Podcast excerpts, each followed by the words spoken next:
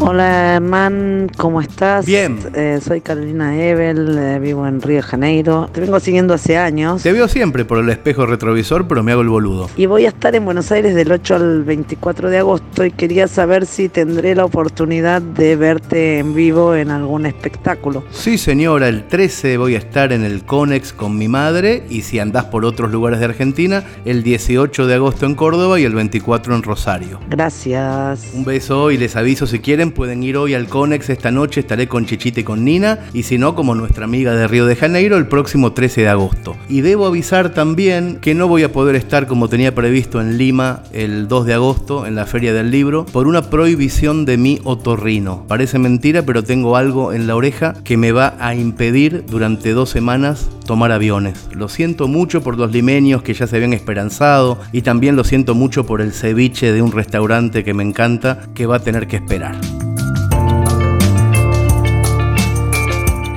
Hola Hernán, ¿cómo estás? Soy Agustín de San Juan, la tierra donde nos persiguen a tus seguidores. Bueno, bueno, tampoco hagamos de eso una leyenda. Recordemos que únicamente hubo una mamá enojada con la palabra culo. No hay demasiada épica en todo eso.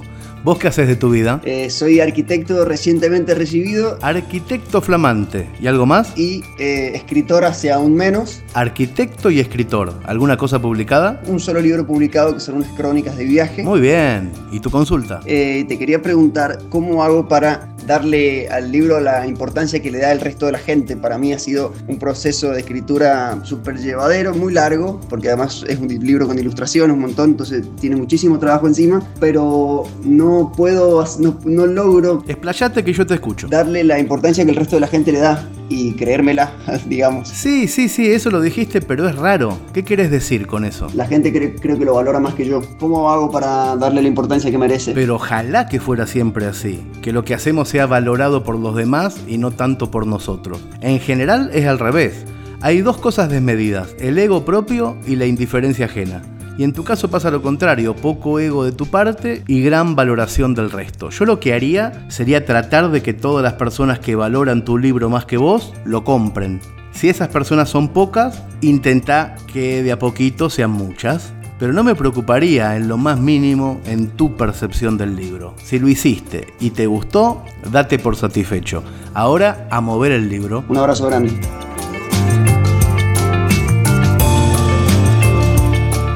Hola Hernán, mi nombre es Laura. Hola Laura, ¿qué se te frunce? Te hablo para contarte algo, Dale, contame. algo muy llamativo que me pasó en pandemia. No generes expectativa porque después es peor, ¿eh? Resulta que, entre otras cosas, soy psicoanalista Ok.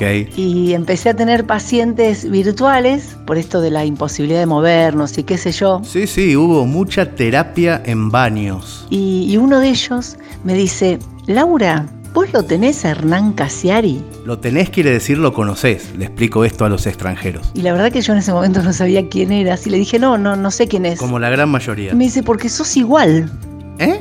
¿eh? Yo digo lo mismo, ¿eh? Me dice, fíjate, es un tipo que escribe, mirá los videos de YouTube, andá. Me dice, no, no, no, sos igual, Pero ¿cómo igual? ¿Tenés los ojos juntos? ¿Usás remera negra? hablás igual. Ah, de hablar. ¿Y vos qué hiciste? Dije, bueno, voy a ver. Y entonces fui a mirar los videos, fui, fui a buscarte ¿Y qué pasó cuando me viste? y me encontré. ¡Epa! ¿Y no querés ser mi paciente? Chan chan. Y convertimos todo esto en un cuento de Cortázar.